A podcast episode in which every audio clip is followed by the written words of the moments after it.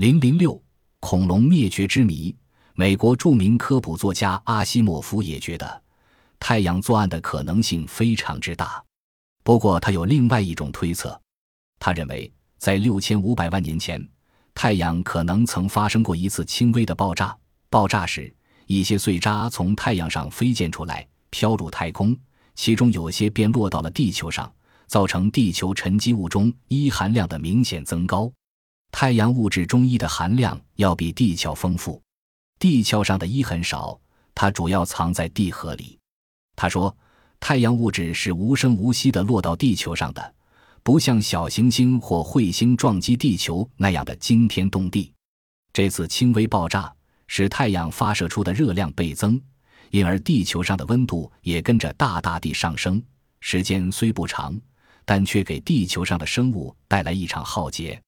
这也就是六千五百万年前，在一个相对短暂的时期内，恐龙及所有巨大的爬行动物、菊石等全部死去的原因。在恐龙灭绝的问题上，太阳可能负有罪责，也可能是无辜的。关键是我们必须找到足够的证据，在杀害恐龙的嫌疑犯名单中，火山也赫然在目。火山被提名，自然是事出有因。近代火山大爆发给人类造成的灾难有目共睹，触目惊心。一八八三年，印尼的喀拉喀托火山大喷发，约有十八立方千米的火山灰渣冲向大气，五万人丧生。一八一五年，印尼坦博拉火山喷发，五百亿至六百亿吨的火山灰被喷上天空，使四百八十平方千米的范围内连续三天一片黑暗，不见日月，死亡人数近十万之多，财产损失无法估计。早就有人注意到火山可能有杀害恐龙之嫌，但认真严肃地对待这件事，却是在阿尔瓦雷斯提出小行星碰撞地球的假说之后。二十世纪八十年代初，美国国家宇航局及一些大学的科学家们专门对丹麦、意大利、西班牙和突尼斯的白垩纪与第三纪分界处的粘上层进行了研究。因为据阿尔瓦雷斯说，这层粘土中富含稀有金属一，一在地壳中含量微乎其微，而在某些小行星上却比较丰富。因此，认为这层粘土是六千五百万年前一颗直径十千米的小行星撞击地球时形成的。恐龙的灭绝也是这次天灾造成的。在对负一的粘土层进行了详细的研究之后，这一批科学家否定了阿尔瓦雷斯所说是小行星撞击地球的碰撞理论。他们认为，粘土中的一是火山喷发时从地球深部带到地面上来的。一般说。火山喷发物中并不带有一，但从夏威夷克拉维亚火山的气体中检验出了微量的一。于是，恐龙的灭绝是六千五百万年前异常强烈的火山活动所造成的假说被提了出来。火山喷发时会直接产生可怕的后果，能使许多恐龙死于非命。但整个物种灭绝发生在喷发之后，剧烈的火山活动能把大量火山灰。硫酸盐及二氧化碳喷到大气层中，在一次喷发后的几年中，火山喷出的硫酸盐雾和尘埃会遮蔽阳光，造成气候变冷。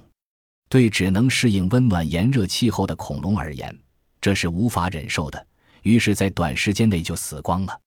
将恐龙灭绝归罪于火山，同样是证据不够充分，特别是对粘土层中稀有金属一的解释，有人认为。还不如小行星碰撞说那样有说服力呢。在众多的恐龙灭绝假说中，有一种有趣的观点，认为恐龙是被哺乳动物赶下台的，这就是生存竞争说。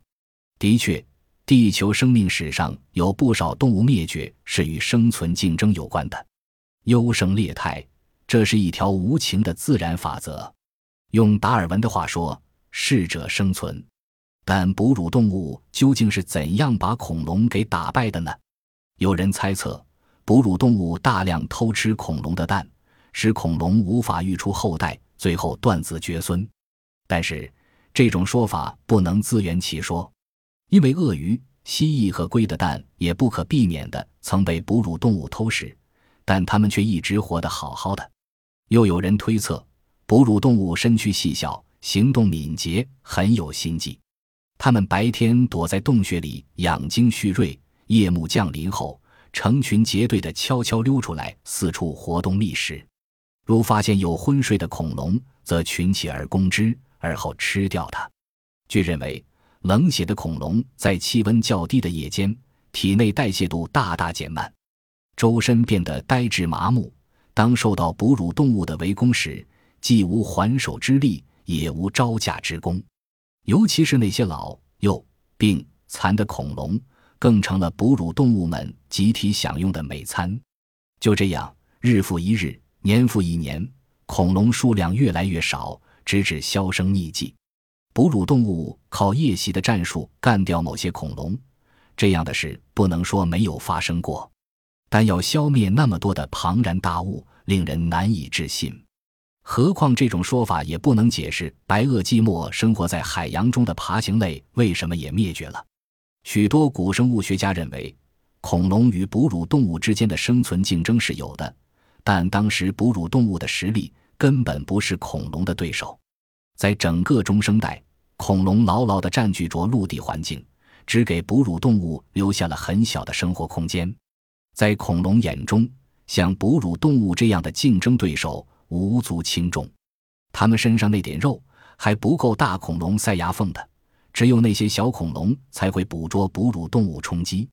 恐龙灭绝时，哺乳动物并不强大，在恐龙灭绝后，又过了一百万年至二百万年，哺乳动物才获得空前的发展。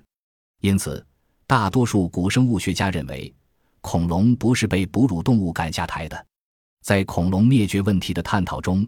不少学者强调的是单一的因素，然而相反的观点却认为，恐龙的灭绝可能与多种因素的综合作用有关。地质及化石提供的线索表明，白垩纪的地球上发生了许多对恐龙来说十分不利的变化。白垩纪中晚期，大陆加速分裂漂移，海洋环流变得比先前复杂了。白垩纪后期，地壳运动及火山活动加剧。往昔温暖的浅海向后退去，陆地的面积扩大，地势不如以前平坦了。非洲大陆与欧洲大陆相撞，太平洋周围升起了许多大山脉。这一切可能还有天文方面的因素，使地球的气候转冷了。植物界的变化更大。白垩纪早期和晚期迥然不同，早期是裸子植物为主，而到晚期时，有花的被子植物则占据了统治地位。这一变化对恐龙来说是灾难性的。自然界的一切都是互相关联着的，气候与环境的变化深深地影响着恐龙。侏罗纪时盛极一时的犀角类恐龙，到了白垩纪却成了少数，而且种类已更新。我们熟悉的马门溪龙、梁龙、雷龙等均已退出历史舞台，新演化出来的犀角类也如日落西山，指日可数。白垩纪前期出现了禽龙，但到后期鸭嘴龙就把他们的禽龙老前辈给淘汰了。鸭嘴龙成了当时数量最多的植食恐龙，因为它们能适应那时的环境。四驼龙、甲龙、角龙、霸王龙等在白垩纪后期也纷纷出台亮相，但他们哪里知道，以恐龙为大主角的这幕演了一亿多年的历史剧，已到了快中场的时候。化石档案告诉我们，白垩纪晚期是恐龙有生以来过得最艰难的时期。由于植物的更替，往日和胃口的食物——蕨类、裸子植物大大减少。许多恐龙也许曾试图改变食性，无奈被子植物常含有毒素，吃了胃感觉不舒服不说，可能还会引起腹泻或便秘，弄不好还会中毒丧命。因缺乏可食的植物。饥荒在恐龙群体中蔓延，引起大批恐龙的死亡。饥饿使恐龙的身体素质下降，疾病和传染病乘虚而入，肆虐流行。在加拿大阿尔伯达恐龙公园中，曾发现有三百多条刺甲龙集体死在一处，变成了化石，死因不明。是不是某种可怕的瘟疫杀死了刺甲龙？除挨饿外，恐龙还承受着其他痛苦的折磨。许多人认为。白垩纪末期大量恐龙蛋化石的出现，意味着当时由于环境的恶化，使此恐龙的内分泌出了毛病，结果生下的蛋多数不能正常孵化。哺乳动物的不断崛起也曾对恐龙的下台起过一些作用，但有人说这种作用不是在竞争上，而是在食物的供应上。在白垩纪末的环境巨变中，哺乳动物还有昆虫及其他小动物也是受害者之一。它们的大量死亡，使靠小动物为生的那些恐龙也跟着遭了殃。也许六千五百万年前曾有一颗小天体撞过地球，但它带来的灾难不过是给已濒临灭亡的恐龙来了一个雪上加霜而已。